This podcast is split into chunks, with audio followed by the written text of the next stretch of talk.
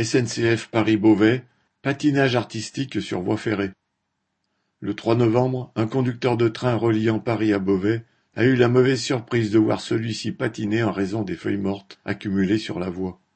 Le conducteur a dû actionner plusieurs fois le freinage d'urgence pour parvenir à s'arrêter à quai, ce qui a eu comme conséquence de provoquer une panne sur les moteurs du train. Un deuxième train a donc été appelé pour ramener le premier à son point de départ. Mais, patinant à son tour, le convoi s'est lui aussi immobilisé quelques centaines de mètres plus loin.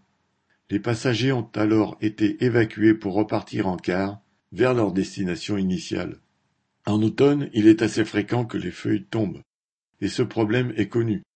Normalement, pour l'éviter, des trains laveurs, entre guillemets, sont chargés de nettoyer les voies, des services d'élagage sont censés couper les branches à proximité.